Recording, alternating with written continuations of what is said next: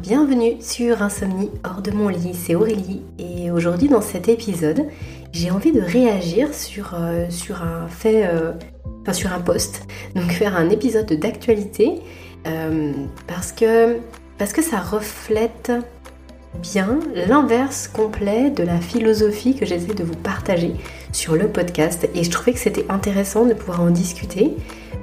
voilà, non pas, non pas dans, un, dans une idée de dire j'ai raison euh, et, ils ont tort, mais plutôt bah, pour, euh, pour illustrer le fait que la philosophie, le, regard qu'on va porter sur le sommeil va aussi induire des choses complètement différentes dans, dans les solutions, dans les conseils qu'on va pouvoir euh, mettre en, pratique.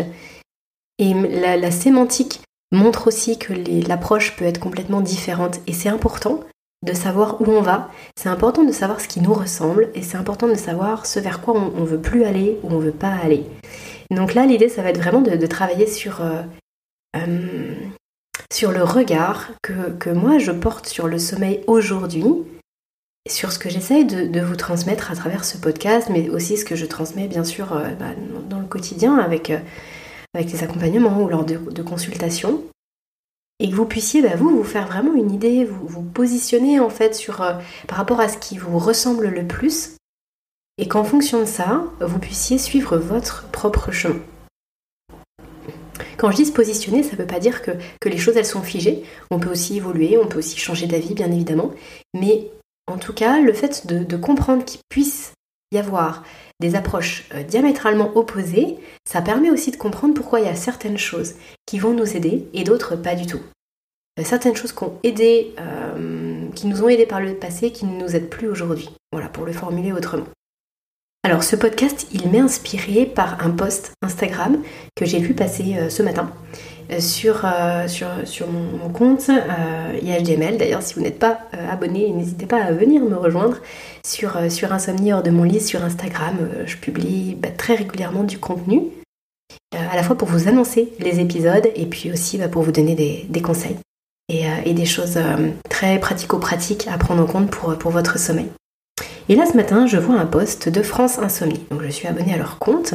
Je suis, bah, je suis plusieurs comptes bien évidemment en lien avec le sommeil.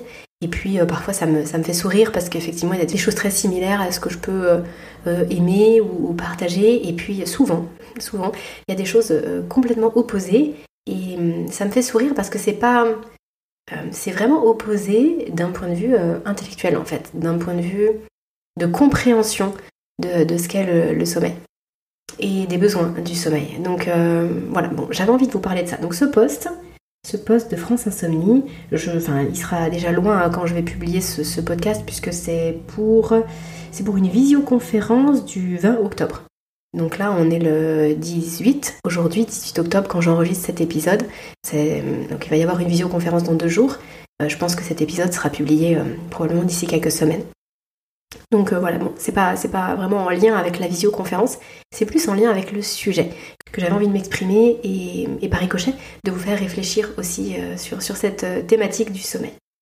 Donc France Insomnie, c'est une, association, euh, bah, bien sûr par rapport à l'insomnie, en France, c'est une association qui, euh, visiblement euh, est plutôt connue. En tout cas, la plupart des personnes qui, font des recherches sur Internet tombent sur France Insomnie.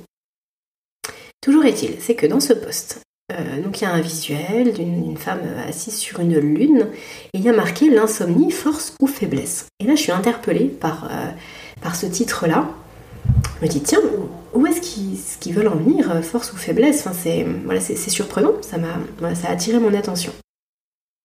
Je vous lis le, petit, euh, petit post, du coup les quelques lignes qui vont avec le post. Alors l'insomnie, force ou faiblesse? C'est certain, lorsqu'on devient insomniaque, on considère cette pathologie comme une faiblesse. Si le recours au somnifère est un passage obligé dans certains cas, et pour une courte période, il existe des approches alternatives dont l'efficacité est aujourd'hui reconnue, comme les TCC, thérapie comportementale et cognitive.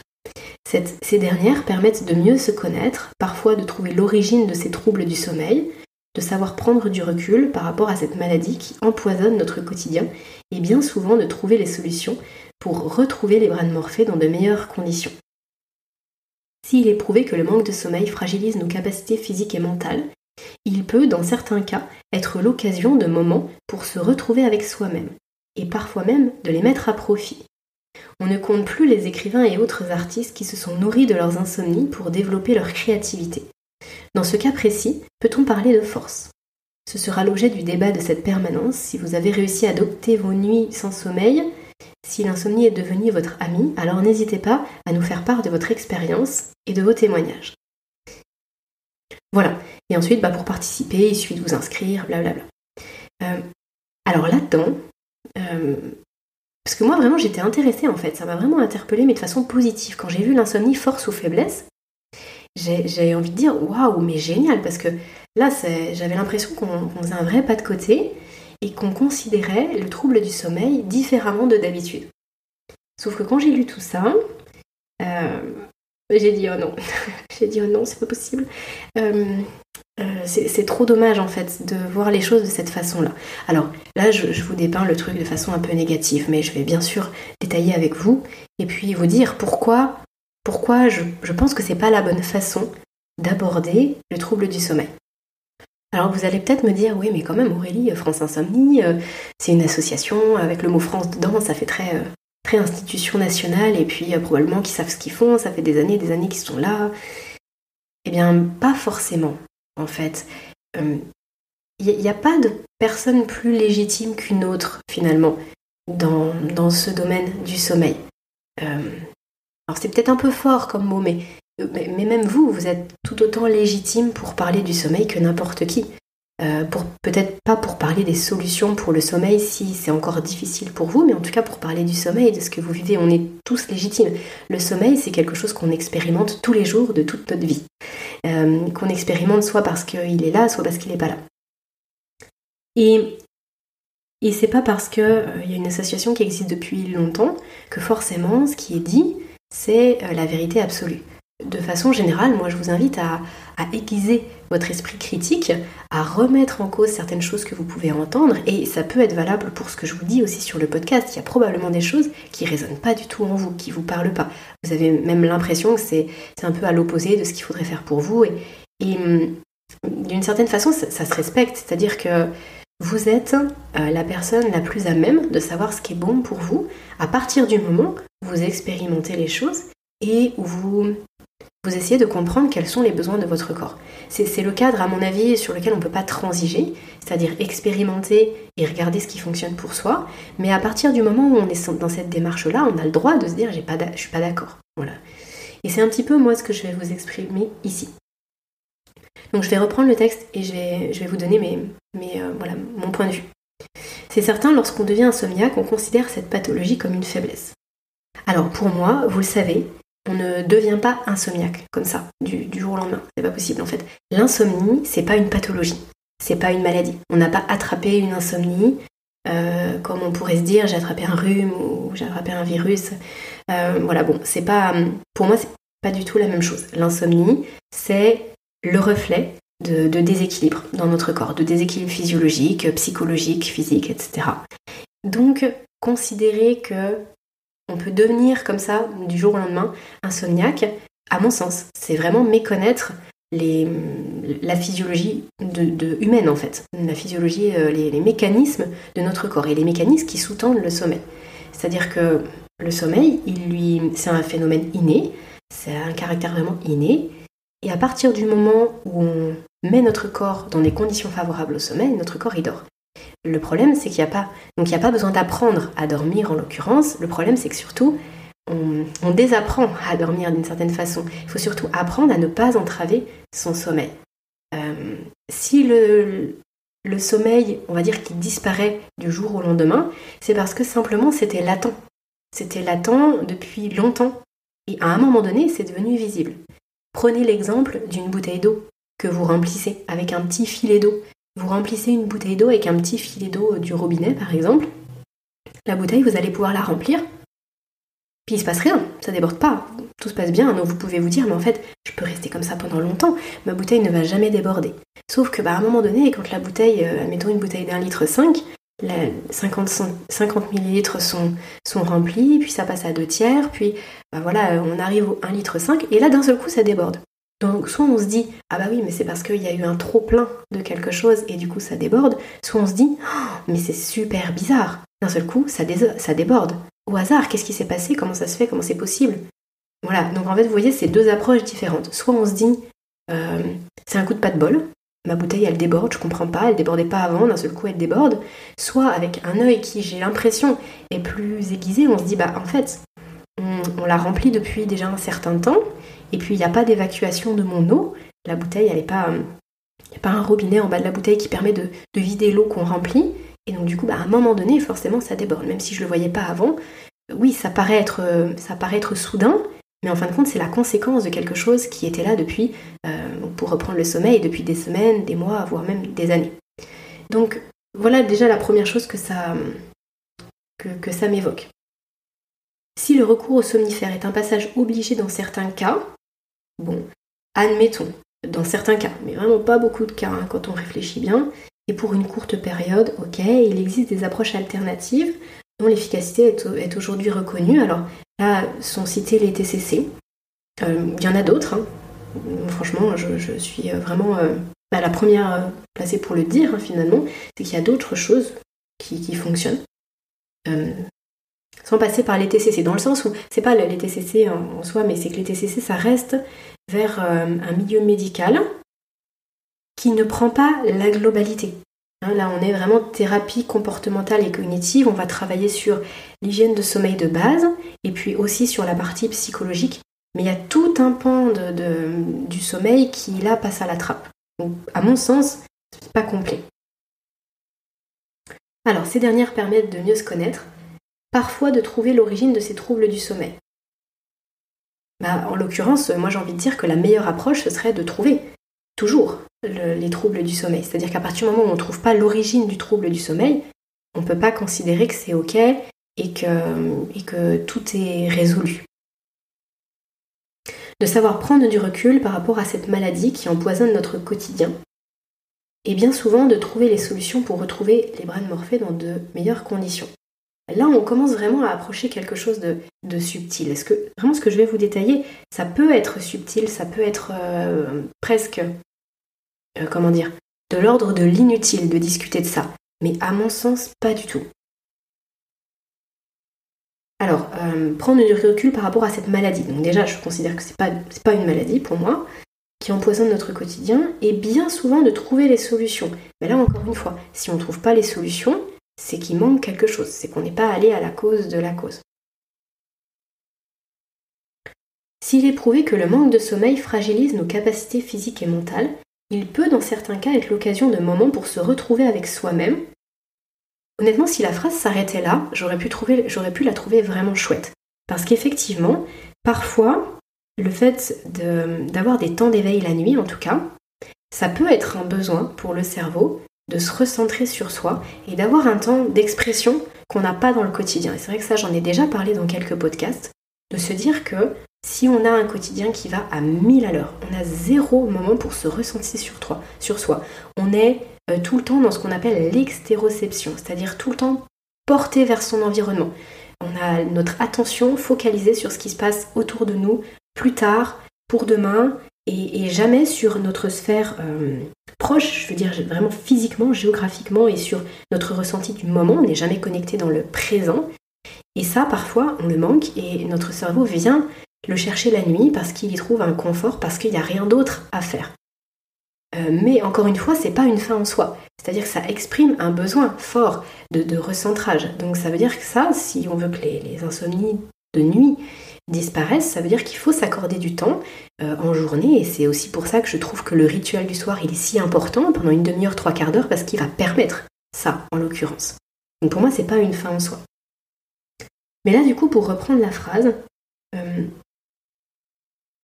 donc s'il est prouvé que le manque de sommeil fragilise nos capacités physiques et mentales, il peut dans certains cas être l'occasion de moments pour se retrouver avec soi et parfois même de les mettre à profit. On ne compte plus les écrivains et autres artistes qui se sont nourris de leurs insomnies pour développer leur créativité.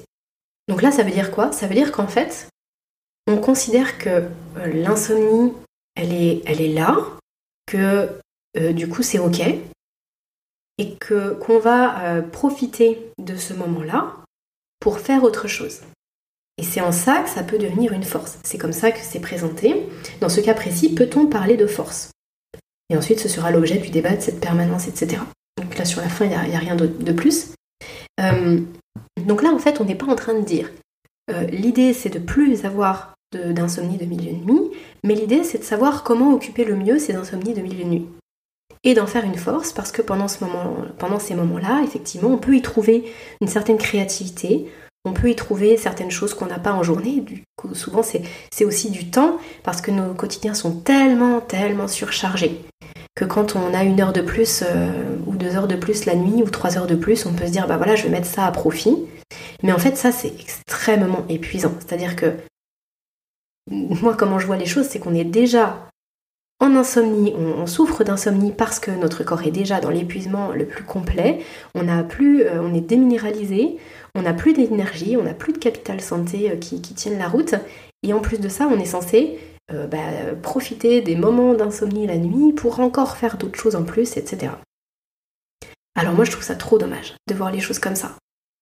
Euh, c'est évident que le fait de rester couché la nuit, c'est pas forcément favorable. À partir d'une vingtaine de minutes, quand on sent que le sommeil y revient pas, ça peut être intéressant de se lever et de faire des, bricoles pour, pour déconnecter avec les pensées qui cogitent, etc. Ça, je vous en ai déjà parlé mille fois.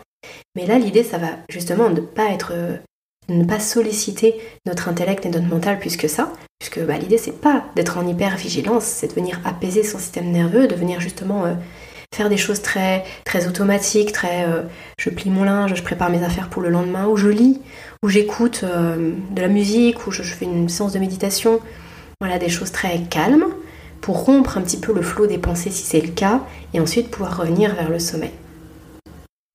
Mais le fait de considérer euh, que c'est une force de pouvoir euh, travailler avec son esprit la nuit,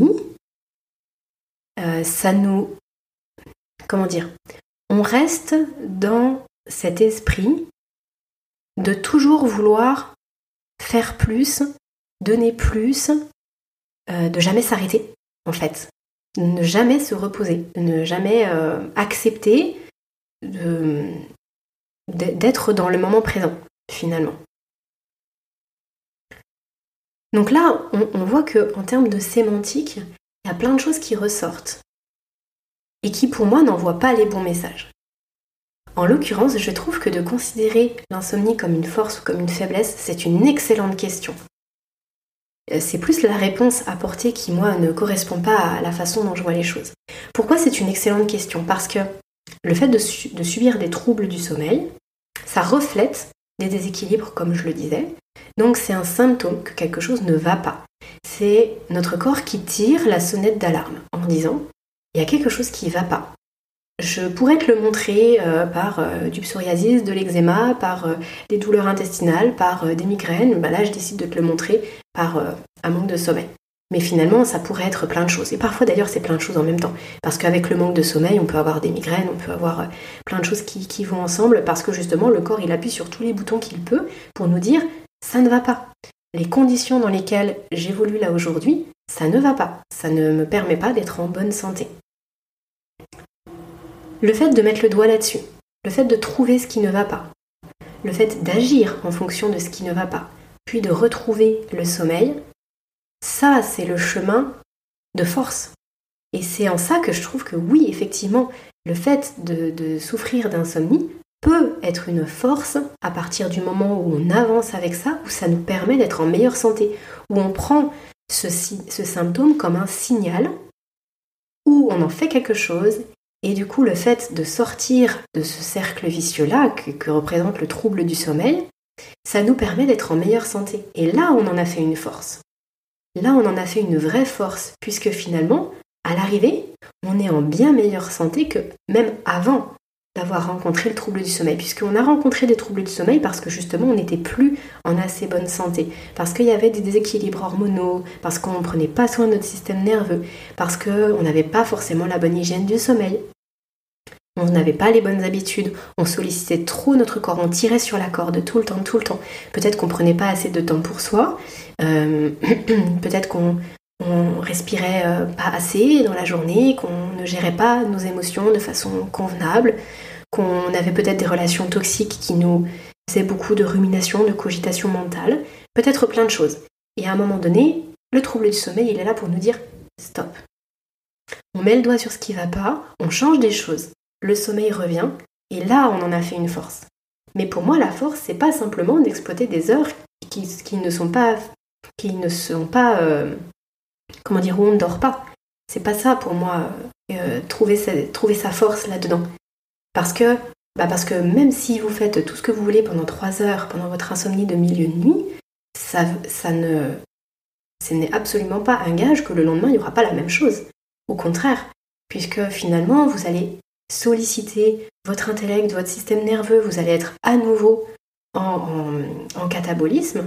En fait, lorsque notre corps, il est super bien fait. Il, faut, il y a toujours un temps où on peut être dans euh, le catabolisme, ce qu'on appelle le catabolisme, c'est-à-dire on va venir euh, puiser dans nos ressources, on exploite nos ressources pour faire quelque chose. Donc on est dans l'action, on est dans le, dans le mouvement, dans l'interaction avec les autres, dans le travail, on peut mettre plein de mots là derrière. Mais le pendant de ça, c'est qu'il nous faut un temps de repos, un temps d'intégration. C'est comme par exemple pour les gens qui font de la musculation. Il y a un temps où ils vont soulever des poids lourds à la salle, les fibres musculaires vont, euh, se déchirer, et ensuite il y a un temps où on va venir bah, manger, se reposer, intégrer cet effort musculaire et les fibres vont se reconstruire encore plus fortes qu'avant. C'est ce qui fait que le muscle il peut, il peut euh, bah, gonfler déjà visuellement et puis en, plus de ça, pour toutes les personnes qui font des compétitions, c'est comme ça qu'il y a une progression aussi. Donc quand cette alternance elle est respectée, je dépense mon énergie et ensuite je viens regagner de l'énergie. J'utilise mes ressources et ensuite je viens récupérer des ressources. je suis dans l'action, puis je suis dans le repos. Voilà, on pourrait vraiment euh, faire cette alternance avec plein de mots différents, mais qui, qui euh, seraient dans la même logique, dans la même dynamique. Eh bien là, ça marche. Là, ça fonctionne. Là, notre corps, il, est équilibré. Quand on est tout le temps dans euh, bah, je tire sur la corde, je travaille, j'alloue mes ressources pour plein d'autres choses, mais pas pour moi-même, et puis en même temps, j'apporte peu de ressources à mon corps, par ressources, j'entends une alimentation de qualité et du temps de repos, du temps de, recentrage sur soi, du temps de respiration euh, profonde. Euh, voilà, tout ça en fait, tout ce qui fait qu'on va pouvoir se sentir plus bah, comme avec un regain d'énergie. Tant qu'il n'y a pas cette alternance-là, ça ne fonctionne pas. Et là, en l'occurrence, la nuit, c'est pas le moment d'exploiter ces heures pour pour faire plein de choses. Alors oui, bien sûr, dans l'histoire, et puis il y, en a, il y en a eu, il y en a encore aujourd'hui, il y en aura encore demain, bien sûr, qu'il y a des gens qui vivent décalés, qui vivent décalés, qui vont, euh, et puis qui vont avoir un sommeil complètement déstructuré, qui vont euh, avoir des pics de créativité la nuit, dormir le jour, mais en fait, faire comme si ça, c'était une généralité, que ça pouvait se reproduire pour tout à chacun, à mon avis, c'est euh, on, court à notre perte si on pense ça, parce que finalement, euh, ça, ne peut pas correspondre à tout le monde. Je dirais même que ça correspond à très très peu de personnes. Et puis bah, souvent, les artistes ou les gens qui ont des vies comme ça très déstructurées, ils n'ont pas non plus forcément une vie de famille à côté, avec un travail qui leur prend de 8h à 18h le soir, euh, enfin jusqu'au soir, autre que, que les moments créatifs la nuit. Et puis, bah, encore une fois, il y a toujours des exceptions qui viennent confirmer la règle. Alors peut-être que vous qui m'écoutez, vous, êtes cette, exception-là, et bah pourquoi pas, mais on ne peut pas faire comme si c'était la majorité.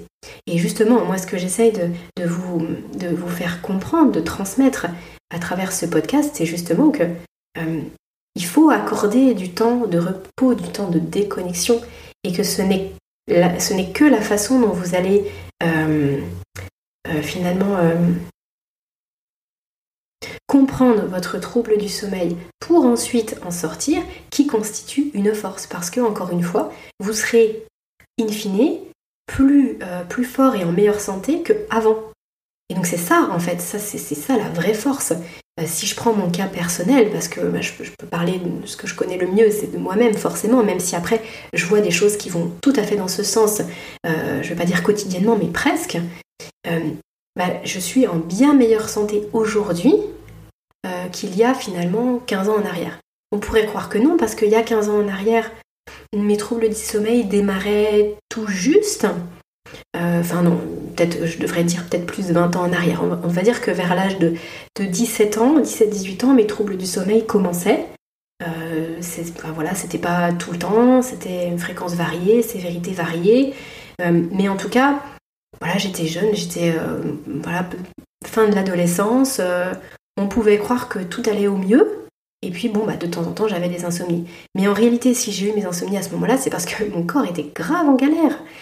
Alors, désolée de le dire comme ça, c'est pas très, pas très joli, mais, il peinait terriblement. Mon corps, je veux dire, je m'alimentais extrêmement mal. J'étais soumis à un stress monumental. Euh, j'avais aucune gestion de mes émotions. Je, je connaissais pas mon corps à aucun niveau.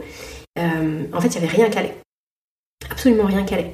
Euh, et là, aujourd'hui, je suis en bien meilleure santé aujourd'hui à 35 ans, bientôt 36, que ce que j'étais à 17 ou 18 ans. Donc euh, c'est ça qui pour moi représente une vraie force.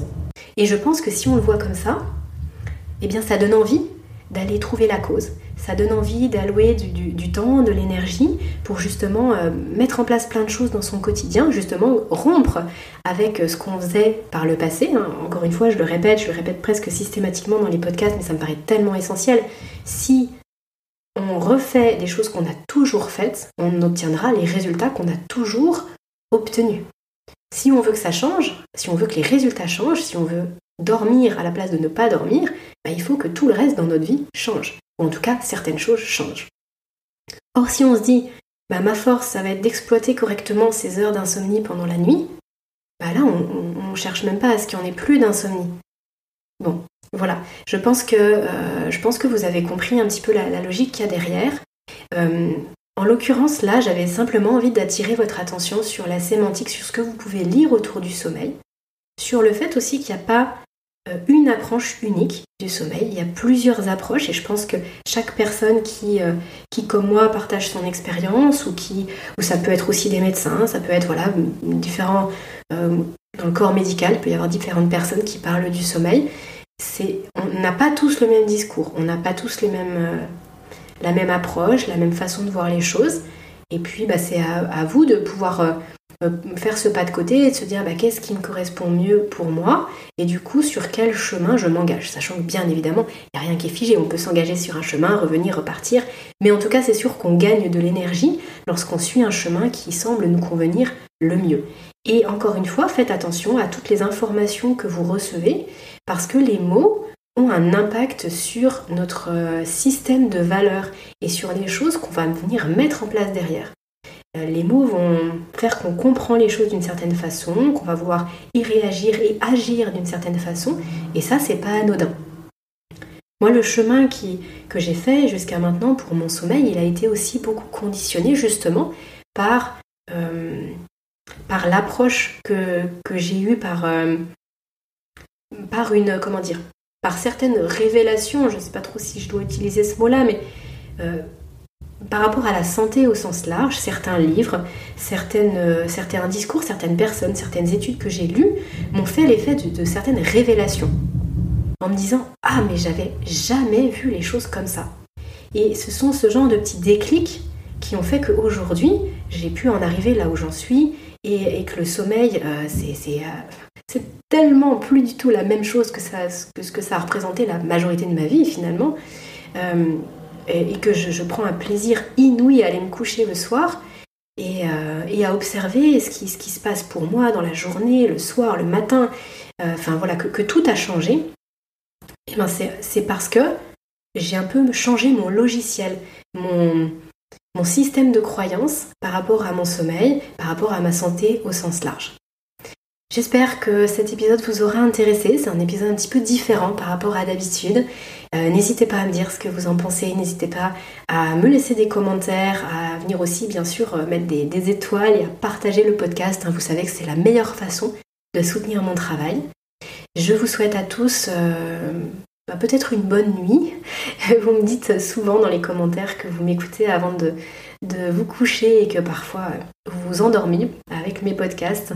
D'ailleurs, d'ailleurs, je discutais là récemment avec, avec une personne, bah, avec Gilles Lartigot, qui m'a invité sur son podcast pour parler du sommeil, enfin sur son podcast, sur son, sur son club, le Hit Club, pour parler du sommeil. Et il me disait, mais Aurélie, tu, devrais proposer des séances de, méditation, tu devrais proposer peut-être des histoires, des histoires à raconter aux gens en fait qui t'écoutent pour pour induire le sommeil. Ben voilà, bon, pourquoi pas?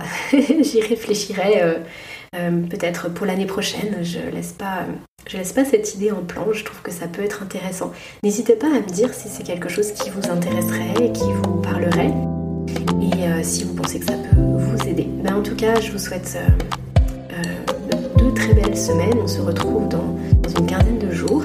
Et d'ici là, prenez bien soin de vous.